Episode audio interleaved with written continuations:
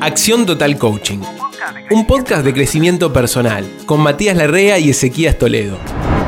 Muy bien, bienvenidos. Estamos comenzando el segundo podcast de Acción Total. Estoy con Ezequías Toledo, coach de Acción Total. ¿Cómo andas, Eze? Hola, todo bien, bienvenidos a todos. Bueno, atención con el programa de hoy. Vamos a estar hablando de tomar decisiones. Algo que cuesta mucho a veces, que no sabemos para qué lado ir, cosas que, decisiones que postergamos, decisiones en que sobreanalizamos ¿eh? qué puede pasar, nos quedamos ahí en el pensamiento y no tomamos acción. Cuesta mucho eso. Primero que nada, ese, ¿qué es, qué es tomar decisiones? Bueno, tomar decisiones es elegir una estrategia ¿no? para ejecutar una acción dentro de opciones que yo tengo. ¿no? no es solo elegir, sino es ejecutar, es hacer la acción en concreto. ¿sí? Claro, bueno, eso, eso me parece clave, ¿eh? porque uno dice, toma decisiones, bueno, sí, decido. ¿Y qué pasa? ¿Dónde, está, ¿Dónde consta que decidí? Es la otra pata de tomar decisiones es llevarlas a cabo, ¿no? Decidir algo, bueno, estaría bueno empezar a, tomar como que tomar una decisión es tanto decidirla, la parte de análisis, decidirlo y hacerlo, ¿eh? porque si no, no decidí nada en definitiva. Podríamos decir eso, no tomé una decisión hasta que no la llevé a cabo. Claro, por supuesto, y empezar a, tomar, eh, digamos, responsabilidad y empoderarnos de eso, ¿no? O sea, eh, cuanto más decisiones podamos tomar en nuestra vida, vamos a tener muchísima más autoestima y vamos a poder eh, ser más seguros de nosotros mismos. Primero porque nos da experiencia, segundo por, por esto que decíamos del proceso de responsabilización de nuestra vida, nos hace dueños de nuestro destino, dueños de lo que queremos hacer, ¿no? Bien. Esto sabemos que conlleva cierta incertidumbre. ¿eh? Cuando uno toma una decisión, no siempre tenemos todos los elementos para decir. A veces sí, che, como bueno, decido esto y esto sé concretamente lo que va a pasar. A veces no es tan así. A veces hay decisiones por el ámbito emocional, el ámbito de las relaciones afectivas. Bueno, no, no todo es A, B es igual a C. Hay una incomodidad. Entonces, a ver, ¿qué pasa? Esa incomodidad se puede transformar después en ansiedad, nos bloqueamos, nos, paralizamos, no terminamos decidiendo nada. Bueno, es también detectarlo a tiempo, ¿no? Acostumbrarnos a decidir incluso con incomodidad. Por ahí esperar a que, che, bueno, cuando esté completamente tranquilo y sienta que no hay ningún riesgo, ahí voy a decidirme. Bueno, ese día probablemente no llegue. Es aprender también a decidir con esa incomodidad, con esa incertidumbre. Claro, por, regla general o por costumbre queremos tener, eh, digamos, todo claro, queremos tener las cosas lo más, entre comillas, la palabra seguro posible. Y justamente la vida no siempre es así, no siempre las decisiones que tomemos vamos a saber qué impacto van a tener. Y bueno, a, mí hay una frase que me gusta mucho que es fluir con la incertidumbre, ¿no? Es agarrar y entrenarnos en eso de, bueno, eh, ir saliendo todo el tiempo de esta zona de confort, porque cuando yo estoy incómodo o, siento cierta incertidumbre, es porque es algo nuevo para mí, es algo desconocido. Entonces yo tengo que transitar en esa, en esa oscuridad y empezar a aprender de lo que me pasa. Es, es como, a ver, lo hacemos cuando manejamos en la ruta, es decir, yo no, me, no estoy mirando eh, de acá hacia el destino, no sé, los 250 kilómetros que tengo que hacer. No, estoy agarrando y viendo unos metros adelante y estoy avanzando con eso y con eso me basta. Bueno, esto es lo mismo, es tratar de ir explorando esa zona de que no conozco para ampliar lo que sería mi zona de confort y mi conocimiento y nuestra vida va a estar enriquecida. Es generar esta gimnasia de salir no bruscamente, sino ir saliendo de a poquito y ir ampliando en mis horizontes. Bueno, a ver, ¿cuáles son las personas que les cuesta más decidir? ¿no? Bueno, suelen ser las personas que tienen más falta de autoestima. A veces pasa que es en un ámbito concreto esa falta de autoestima, ¿eh? no, no en todos, pero suele ser ese tipo de personas. Y ojo, también los que tienen más falta de tolerancia a la incertidumbre, lo que decíamos recién. Gente que no se aguanta tanto el no tener toda la información o no saber de antemano el resultado en que va a derivar esa toma de decisiones. O sea, a veces cuando hablamos de distintos ámbitos, puede ser, bueno, en el hábito laboral soy bueno tomando decisiones, soy resolutivo, pero bueno, me cuesta decidirme con, en el territorio emocional, plantear algo a mi pareja, decidir otro rumbo de vida. Bueno, podemos ser muy seguros en un ámbito y no en otro. También tener en cuenta eso y permitírnoslo. A ver, vamos con los tres factores para tomar una decisión, ¿eh? porque se requieren tres factores. Uno es el contexto, el que, un poco lo que decíamos, el ámbito en el que estamos tomando esa decisión y tener en cuenta, a ver, cuán buenos somos decidiendo en ese ámbito, en el personal, el profesional. También otro es, bueno, che, ¿sobre qué situación estoy decidiendo? ¿Cuánto hay en juego en esta situación? Hay decisiones por ahí más triviales y decisiones más profundas que, bueno, conllevan otro tipo de, de riesgos también. Y otro de los factores, bueno, las propias características mías, las características del que decide, la experiencia en tomar decisiones, si es una persona que está acostumbrada a decidir, a tolerar la incertidumbre, asumir riesgos, bueno, es una cosa. Y también ojo, porque puede haber valores en conflicto. Cuando uno decide, a veces, che, bueno, si decido esto, por ahí estoy yendo en contra de esto, me está generando culpa tomar esta decisión, pero por ahí sé que, bueno, decidir esto es lo mejor para mi vida, pero por ahí no quiero quedar mal con esta persona. Bueno, suele haber valores en conflicto y bueno, también tenerlos en cuenta y ver qué es lo que está pesando más, ¿eh?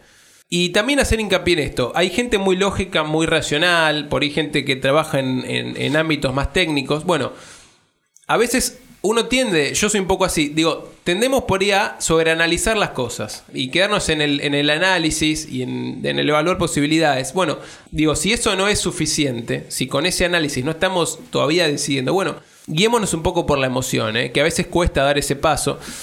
Y atención, a veces decimos emoción y, nos da un poco de miedo, che, decidir desde lo emocional. Bueno, hay emociones sanas. Si me dejo llevar por el enojo, bueno, probablemente esté tomando una decisión muy en caliente y tal vez no sea la mejor.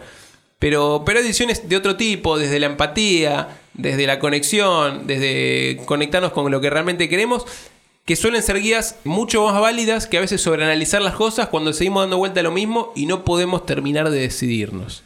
Sí, eh, también tener en cuenta las personas que tienen poca tolerancia o cero tolerancia al error, ¿sí? que eso va a generar que la toma de decisiones tenga mucho más peso, ¿sí? Como hablábamos de las, las, decisiones por no estar acostumbrados a la incertidumbre, bueno, al, el hecho de condenar al error, que lo tenemos algo como cultural, hace que nuestras decisiones tengan un tamaño muchísimo mayor a lo que de verdad son. ¿No? A ver, desde chiquitos cuando nosotros nos equivocamos nos retan, ¿sí? Entonces nosotros tenemos eso aprendido desde la cuna y puede eh, ser un condimento que, que nos cueste más para, para tomar cierta decisión. Entonces también empezar a, ver ese, tema de si, si, tengo algo relacionado al error, cómo me siento cuando me equivoco, lo tomo como un aprendizaje, lo tomo como un castigo, es muy importante tenerlo. Bien, a ver, vos hablabas del error y digo, las personas en realidad no suelen estar arrepentidas de los errores que cometieron, sino suele pasar más que están cansadas ya de no decidir, de no tomar una decisión. Eso les pesa mucho más que por ahí otras decisiones que han tomado en el pasado, en las que dicen, che, bueno, este, me equivoqué. Pero eso no es lo que más pesa en definitiva. ¿eh? Así que atención, el tema es decidir y tener cierta inclinación a la acción, más que a quedarnos eh, analizando. Esto de eh, que algunos llaman cierta masturbación mental, ¿no? nos quedamos pensando, pensando y sentimos que estamos haciendo algo para resolver el problema y la, realidad es que no, nos quedamos siempre estancados, viste, como cuando te patina el embrague en el, auto, bueno, y no avanzamos, ese es el tema. Otra de las frases que me gusta eh, respecto a esto es, che, no decidir es decidir. Ya estoy tomando, aunque no quiera y no lo haya planteado conscientemente, estoy tomando una decisión, que es no decidir con respecto a este tema. Hasta tanto no decida, no estoy avanzando. Claramente, el no accionar es una decisión. O sea, yo estoy en el fondo tomando una decisión de quedarme en ese lugar y claramente eso tiene sus resultados, sus consecuencias como cualquier decisión, ¿no? Y aparte, digamos, está bueno esto de si accionás, mínimo aprendés, o sea, te equivocás, es posible que te equivoques, o sea, no, no idealizar el pensamiento de decir, bueno, en esto me va a ir bárbaro, porque si es algo nuevo que, que nunca hice, es muy probable que el error esté ahí. Bueno, entonces ahí es voy a aprender de ese error, no, no me voy a castigar. Entonces es tomar el aprendizaje de todas las situaciones que nos surgen en la vida. También, bueno, tener en cuenta que la inacción lleva al estancamiento. ¿no? A ver, dos principales causas, ¿no? De esto de la falta de decisión. A ver en cuál te reconoces ahí del otro lado. Bueno, el miedo, más que nada, ¿eh? Nos preguntamos todo el tiempo, ¿y qué pasaría si... Estamos todo el tiempo con el y si, punto suspensivo, ¿eh? completarlo con lo que quiera, evaluando todas las posibilidades este, que pueda caer esa decisión. Bueno, a veces tanto y sí no, nos paraliza, ¿eh? nos deja, bueno, no, nos genera más miedo, porque bueno, pueden pasar tantas cosas que nos genera mucha más incertidumbre. A ver, hay un momento de analizar pero no quedarnos en este easy que deriva en, en a ver, que digo, que está causado en realidad por ese miedo que tenemos. Y otro de los, de los factores que causan este, la falta de decisiones esperar a que las cosas se solucionen solas, ¿eh? como si mágicamente algo se fuera a arreglar. Ojo, a veces pasa, ¿eh? pero generalmente las cosas no se arreglan solas, sino que activamente tenemos que tener un rol para decidir para un lado o para el otro. ¿eh? Así que atención con esto. Vamos a ir con los tips en un ratito nada más. Atención, pero quiero plantearles ahora un método muy concreto para que ayudarlos en decisiones que sean, a ver, binarias. En esto de sí o no. Se llama el método Ben Franklin, también conocido como método del balance, que bueno, es un método que ayuda a Ben Franklin a convertirse en el primer millonario en Estados Unidos. Según él, este era el método que, que usó muchas veces. Es muy simple. Primero, elegí el tema en que necesites decidirte con dos alternativas de acción. Algo que dudas en hacerlo o no hacerlo. Como te digo, algo binario. ¿Le digo que no a esta persona? ¿Le digo que sí? ¿Termino los estudios o no? ¿Creo mi empresa o no? Este tipo de decisiones. Bueno, agarra una hoja, hace una línea vertical en el medio, dividila en izquierda y derecha, básicamente. Bueno, a la izquierda escribí los pros de la decisión. ¿eh? Todas las cosas que, en las que estés a favor, los beneficios te traería. Derecha escribí las contras, inconvenientes que te pueda llegar a traer el tomar esa decisión. Todo lo que se te ocurra, ¿eh? acá no hay, no hay límite, ni siquiera límite de tiempo, te diría. Trata de hacerlo en menos de 20 minutos. Todo lo que se te ocurra. Ojo, y después sopesá, medí a ver de qué lado tenés más cosas. Tampoco es matemático, también fíjate la calidad y el peso que tiene cada una de las cosas que fuiste escribiendo.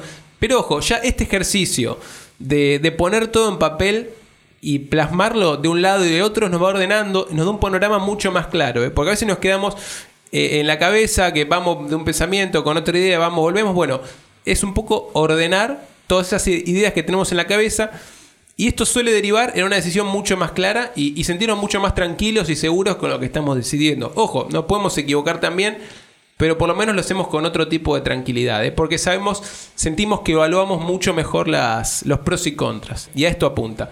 Quédate ahí, que ahora venimos con los tips, ¿eh? atención. Podés seguirnos en Facebook e Instagram como arroba acción total coaching para proponer temas y estar al tanto de todas las novedades. Bueno, ese ahora sí, los tips, la parte más práctica del programa, a tomar un cuaderno, lápiz y anotar estos consejos muy prácticos para que empiecen a cambiar esto y empiecen a tomar decisiones. Bueno, podemos empezar con no culpándote, no, no castigarte por lo que pasó. Eso lleva a que te quedes más quieto, el castigo y, y lleva a la parálisis, lleva a después no querer tomar otra decisión porque después de una decisión que me puedo equivocar viene castigo. Entonces, la idea es no te culpes. Eso que tomaste esa decisión, ese error, puedes aprender, puedes sacar algo bueno. Ahí es cuando podemos tomar responsabilidad decir, bueno, ¿qué puedo aprender de esto que me salió mal? ¿no? Cuando tomé esa decisión y me salió mal, ¿qué es lo que puedo aprender de esto? Y siempre tener en cuenta que es mejor tomar decisiones que tomar la decisión correcta. Es decir, cuando estamos en, la inercia de la acción y de, tomar decisiones, eso es bueno, ¿sí? Eso significa que, estamos avanzando. Entonces, no nos castiguemos cuando las cosas salen mal y tampoco recordemos, ¿no? O sea, uy, no, mira cómo me equivoqué tal vez,